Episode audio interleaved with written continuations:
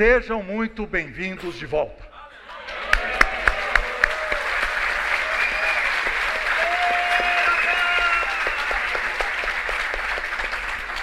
Há três anos atrás, nós estávamos aqui encerrando o congresso de 40 anos do Instituto Hagai. Quem é que estava aqui? Oh, bastante gente. Eu sei que tem 250 pessoas aqui que estão no, estão no primeiro evento do Hagai.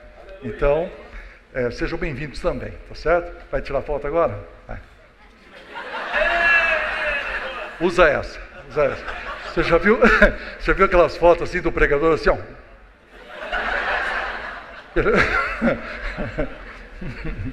Gente, três anos atrás, 2019, nós tiramos, nós pegamos esse tema, uma vida, e falamos, vai ser no próximo ano.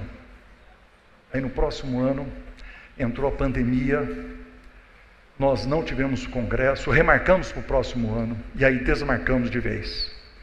Então, quando nós retornamos hoje, três anos depois, resolvemos manter o tema. Por quê? O tema se tornou mais significativo. Nós perdemos muitos queridos, nós enfrentamos o luto, nós tivemos vidas ceifadas muito cedo na vida, nós choramos, e eu acho então que vai ser um tempo de pensar e refletir de que nós temos apenas uma vida. E ela precisa ser vivida de um jeito que vale a pena. Eu tive uma viagem essa semana, conversei com um membro do conselho do, do Hagai. Durante a pandemia, ele ficou entubado durante oito semanas entre a vida e a morte. E depois que ele sarou e se recuperou, ainda teve um problema cardíaco e teve uma cirurgia de peito aberto. E ele falou assim: Ebenezer, até eu anotei as palavras. Depois de tantas semanas entubado no início do ano, entre a vida e a morte, e depois, no mesmo ano, com uma cirurgia do coração, eu pensei muito sobre a vida, a única que eu vivi, e eu perguntava: se eu partir, que terei deixado como legado? O que, que eu fiz para o reino? Ele pensou sobre a vida. Nesse final de semana, nós teremos 14 palestras diferentes. Nós vamos falar Algumas serão aqui na plenária e outras serão nas oficinas, todas serão gravadas. Uma vida só é a de hoje, falando que nós temos só uma para ser vivida. Uma vida com ousadia, uma vida completa, porque Deus já nos deu todas as coisas que conduzem à maturidade. Uma vida sem máscaras, porque precisamos de integridade. Uma vida com equilíbrio, a gestão do estresse uma vida com sabedoria, que serão pérolas do livro de Provérbios. Duas é, oficinas sobre família, uma sobre princípios e outra sobre relacionamento com filhos adultos. Uma vida de pureza, vamos falar de santificação. Uma vida de comunidade, vamos falar da nossa vida na igreja, que nós precisamos continuar com ela uma vida com ambição. Vamos falar sobre a verdadeira ambição cristã, que não é a ganância, erros e acertos. Uma vida sem culpa, porque nós somos pecadores, precisamos do perdão e a misericórdia de Deus. Uma vida missionária, porque nós temos que ter foco. E por fim, eu estarei de volta aqui para encerrar domingo de manhã, falando de uma vida maior, a centralidade de Jesus e do seu reino. Mas hoje à noite eu tenho que fazer um início, fazer uma introdução do tema. E eu resolvi fazer dois exercícios, e vocês têm que participar dos exercícios, ok? okay? Então, o primeiro exercício, presta atenção, que é uma pergunta, você vai discutir com a pessoa ao seu lado. A pergunta é a seguinte: Vamos supor que existe uma pomba que consegue voar da Terra até a Lua em uma semana. Seria uma pomba muito rápida, certo? e ela vai numa semana e ela volta numa semana. Mas vamos, vamos acelerar essa pomba. Essa pomba agora, ela consegue ir na lua em um minuto e voltar em um minuto. Eu pergunto: a pomba está nos dois lugares ao mesmo tempo? Vamos, gente, mais convicção. Hã? Vamos acelerar. Ela vai em um segundo e volta no outro segundo. Ela está nos dois lugares ao mesmo tempo? Vamos fazer ela mais rápida. Um microsegundo, ela papá. Ela está nos dois lugares ao mesmo tempo? Não. Então agora converse com a pessoa ao seu lado, eu te dou 15 segundos para conversar. Qual é o único jeito, porque existe um jeito, da pomba estar nos dois lugares ao mesmo tempo? Pode conversar.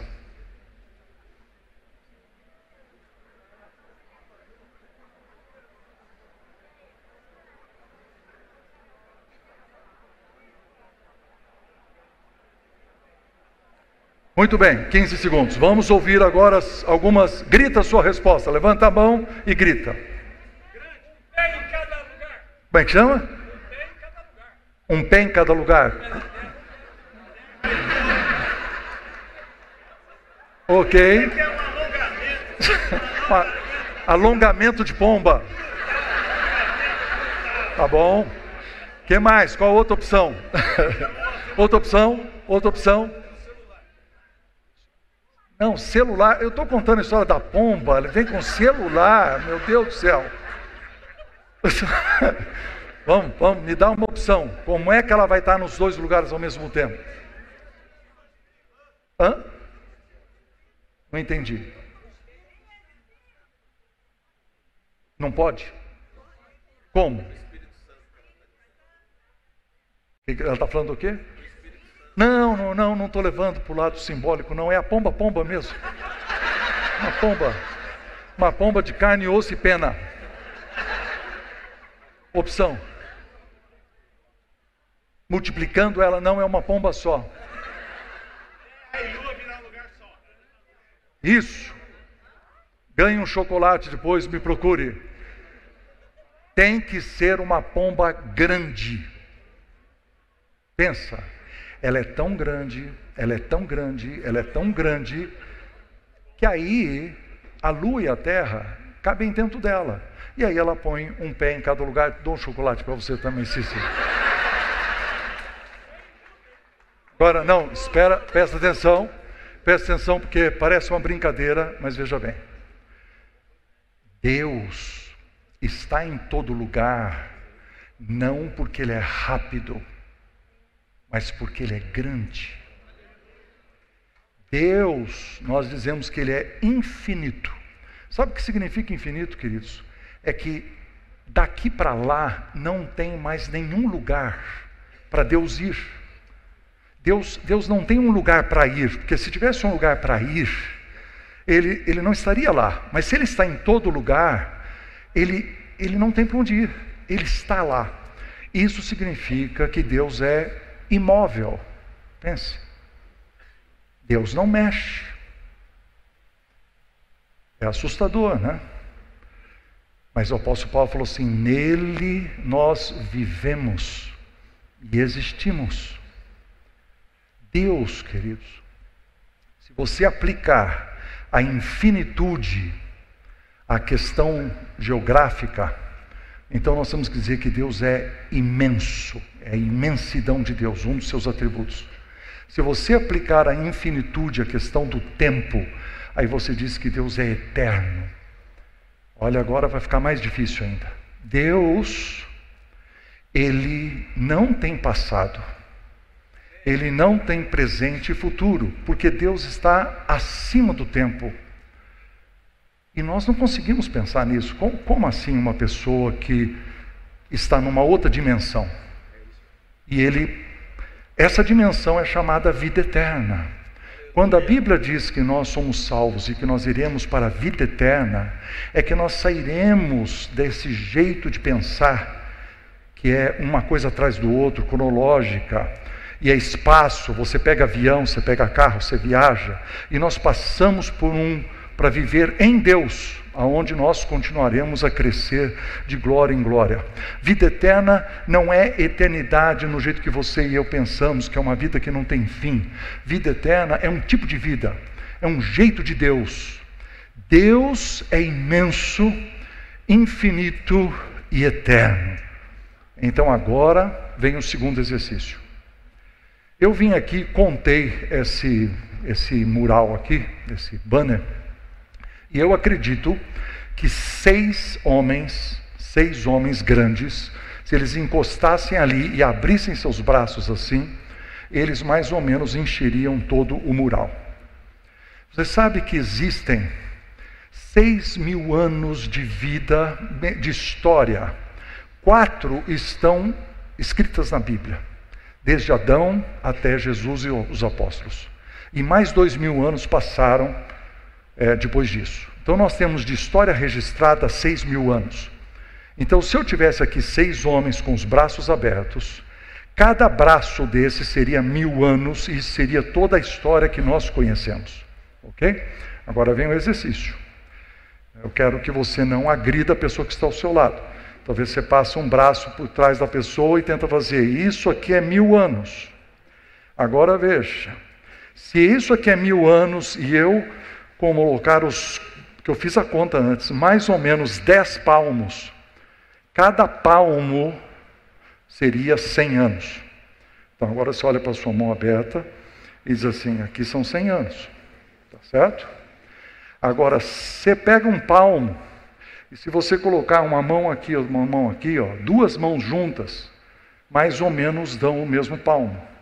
Então, essas duas mãos, uma junto com a outra, dá mais ou menos 100 anos. Se você tirar o dedão fora, dá 80 anos. Tá? São oito dedos. Agora eu quero que você olhe para a sua mão e diz assim: Meu amigo, eu estou aqui com uns 40 anos, 50, 60. Que você faça aí do dedo os dedos dos anos que você tem. E você olha para a tua mão e olha para o painel. E diz: seis mil anos de história, a minha história está aqui, ó. Está vendo? Agora você olha para um dedo só. Esse aqui são os teus últimos dez anos. Os últimos dez anos é o seu dedo. E eu fiz questão de pegar uma caneta e eu fiz um tracinho aqui. Não sei se você pode mostrar. Deu tracinho. Isso aí é a pandemia. A pandemia é esse risquinho aí. É por isso que Deus diz assim: a nossa vida é como uma neblina. Ela passa rapidamente, aparece por um instante logo se dissipa. E essa pandemia, ela passou, queridos. E nós vamos enfrentar outros problemas da nossa vida. Mas veja bem, nós estamos aqui. Deus nos permitiu que nós estivéssemos aqui em vida. Então, então, esse Deus eterno e infinito, que está além desses seis mil anos de história, permite que eu tenha, agora estou quase com 70 anos, entendeu? Então, aqui os meus 70 anos, ele deu esse aninho para mim aqui, ano difícil de pandemia, para mim, para você, para o Hagai, e nós estamos aqui para num fim de semana pensar, a vida é curta, mas Deus é eterno, é infinito, é dono da história e Ele me deixou aqui com um propósito. Aleluia. E eu preciso viver uma vida que vale a pena para mim, para minha família e para Deus. É isso que nós vamos estudar. E aí tem as aplicações do tema. A aplicação errada é que eu vou dar agora. Pensa bem, presta atenção, porque essa é errada. Eu vou dar uma aplicação que não é verdadeira agora. O cara pega e fala assim: não, realmente, a vida é uma só, cara. A vida é curta. Tem que aproveitar ao máximo. E ele usa a frase a vida é curta e a vida é uma só para fazer as coisas erradas. Ele fala: nós temos que aproveitar e fazer todas as loucuras, fazer todos os pecados, gastar o dinheiro que a gente não tem. Temos que aproveitar o momento, temos que esquecer, esquecer ética, esquecer padrões. Agora vem a aplicação certa. Nós somos cristãos. Queremos uma vida que vale. Está escrito aí. Uma vida que vale. Deus vai falar conosco esse final de semana. Deus vai elevar o padrão. Nós vamos buscar as coisas lá do alto. Esses palestrantes todos vão nos dar algo que nós devemos almejar, ter uma perspectiva mais sadia, mais sábia, mais fundamentada na Escritura, mais cheia de princípios eternos. E nossa oração é que o Espírito Santo fale com você, para você sair com uma decisão séria de viver uma vida que vale a pena viver para Deus. Isso pode chacoalhar os seus padrões Mas você vai se arrepender e você vai se entregar e você vai dizer: Meu Deus, fale comigo. Isso é o que nós queremos final de semana. Amém? Agora eu preciso tirar mais um tempinho, vocês me dão, vocês me dão mais dois minutos? Então ótimo, dois minutos de vocês, eu também dou para vocês dois minutos, então são quatro. Então é o seguinte, uma negociação, tá certo? É, porque tem, a gente tem que ter essa gentileza, entendeu? Então veja bem, eu quero tirar um momento para agradecer, eu quero fazer um momento de gratidão, porque a gente está aqui, né? Olha, quando começou a pandemia, nós do Hagai enfrentamos a mesma coisa que você enfrentou. Nós fomos trabalhar no home office, nós ficávamos pensando, puxa, precisamos de criatividade, meu Deus, me dá criatividade, cadê a criatividade? E nós estamos enrolando, e chorando, e meio deprimido, aquele negócio todo, um desânimo. Aí nós começamos a cancelar, cancela esse, esse curso, agora cancela outro curso. Alguém até brincou, puxa, nós estamos agora no Ministério do Cancelamento, vai cancelando, vai cancelando, vai cancelando o Ministério do Cancelamento, porque não vai. E aí nós cancelamos o Congresso, aquela tristeza toda, tudo vocês já sabem, tá certo? Eu quero falar das coisas boas que aconteceram. Olha as coisas que aconteceram. Nós, durante a pandemia, desenvolvemos a nossa plataforma educacional do Hagai, que promove aprendizagem colaborativa de adultos, está funcionando todos os dias para ajudar as pessoas. Nós melhoramos o nosso sistema de elaboração de projetos evangelísticos online. Nós treinamos consultores que dão atenção VIP para as pessoas do nosso curso que estão fazendo projetos de evangelismo. Nós transformamos as apostilas para elas se adaptarem aos cursos online, nós orientamos os docentes para eles ensinarem do modo mais interativo nos cursos virtuais. Nós preparamos e pela primeira vez lançamos os nossos cursos de educação à distância e nós ensinamos sobre discipulado, sobre vida da igreja na prática, inteligência financeira, pregação, ensino da palavra, analíticos, que foi uma pérola na área de interpretação bíblica, preparação de mensagens em romanos, textos extraordinários a batalha diária da simplicidade, futuro pós-pandemia, a igreja pós-pandemia, gestão de pessoas. 1.549 pessoas estudaram conosco na pandemia, nós não fechamos. Aleluia. Graças a Deus, porque Deus é grande. E mais, nós tivemos a alegria de ter alunos do Japão, do Senegal, do Catar, Portugal, Espanha, Cabo Verde, Uruguai, Argentina e Estados Unidos. E um deles, um brasileiro pernambucano, Oxente, que estudou, que estava lá no Senegal, estudou conosco, está aqui hoje. Gutenberg, fique em pé, por favor. Cadê o homem? Cadê o homem? Ali. Vamos tomar uma salva de palmas. Que Deus abençoe você, meu querido, no seu trabalho missionário árduo, com várias culturas naquele país, falando francês, aquela, aquela coisa toda com a, a, a denominação, as igrejas, os pastores, o treinamento, o hospital, tudo vocês fazem lá, que Deus cuide de todos vocês. Tá certo? Você estudou conosco porque durante a pandemia existiu o curso virtual do Hagai e nós alcançamos isso. Mas eu quero acrescentar mais uma coisinha, me permita. O Hagai Internacional, queridos, ficou impedido de usar o centro de treinamento em Maui, no Havaí. Está fechado até o dia de hoje.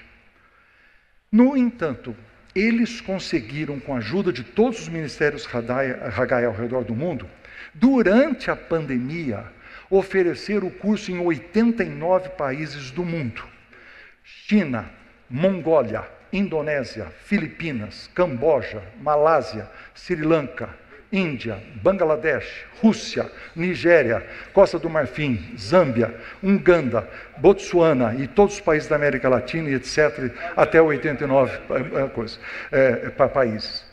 Sim, o Hagai existe há 54 anos no mundo. Teve um ano que foi assim o top, nós conseguimos treinar 7 mil e poucas pessoas. Aí teve o segundo ano, que foi um pouco menos. Pois a terceira maior marca de treinamento do Hagai, num ano, ao redor do mundo, foi durante a pandemia.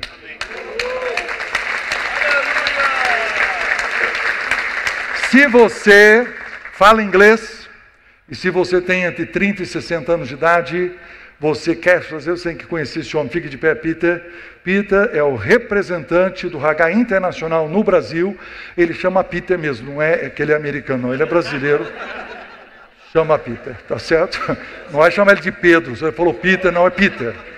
Agora, veja bem. Então, eu quero convidá-los para uma semana absolutamente fabulosa. Deus é infinito, Deus é eterno, Deus escreve a história, Deus nos deu uma vida que vale durante os anos mais difíceis, permitiu que a gente vivesse esses dois anos de modo frutífero para o seu reino, com resultados que glorificam o Senhor Jesus. Nós estamos muito felizes, louvado seja o Senhor. Vamos ver esse vídeo.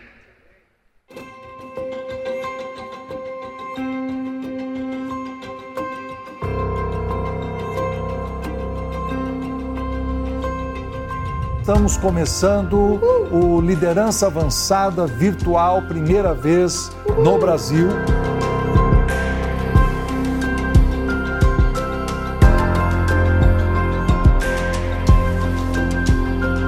Pouco tempo depois que eu cheguei em Portugal, fui surpreendida pela proposta para participar do curso de liderança avançada virtual e eu nem pensei duas vezes. Desde 2005 nós estamos aqui no Oeste Africano.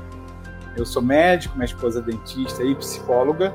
Por conta da pandemia, eu fui abençoado e aí pude fazer então liderança avançada.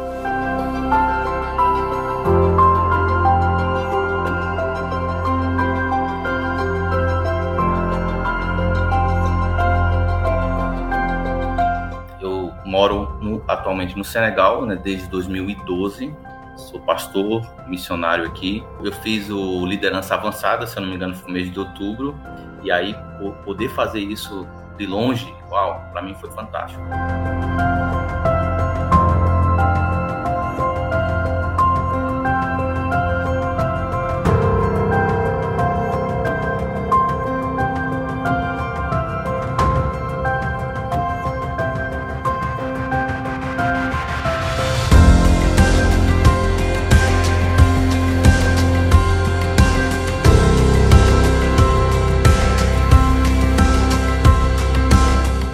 Apesar do nome virtual, virtual não é sinônimo de que não é real. Ele é muito real. E, e a dinâmica do Hagai ajuda bastante a gente se sentir assim. Essa questão de, ao mesmo tempo que você está aqui recebendo uma aula com o professor e de imediatamente já passa para uma outra sala onde tem uma turma reservada, ali a gente pode conversar, pode conversar ali é, diretamente no, no, chat.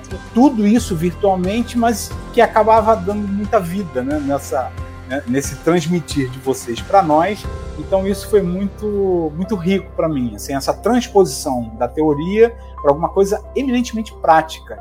Eu, eu percebi que o pessoal do Hagai eles têm um compromisso mesmo com aquilo que eles falam, com aquilo que eles dizem, e eles vivem isso. Com certeza cada um saiu com uma bagagem riquíssima para aprender a viver na prática o evangelismo o discipulado com integridade servindo ao Senhor para a glória de Deus.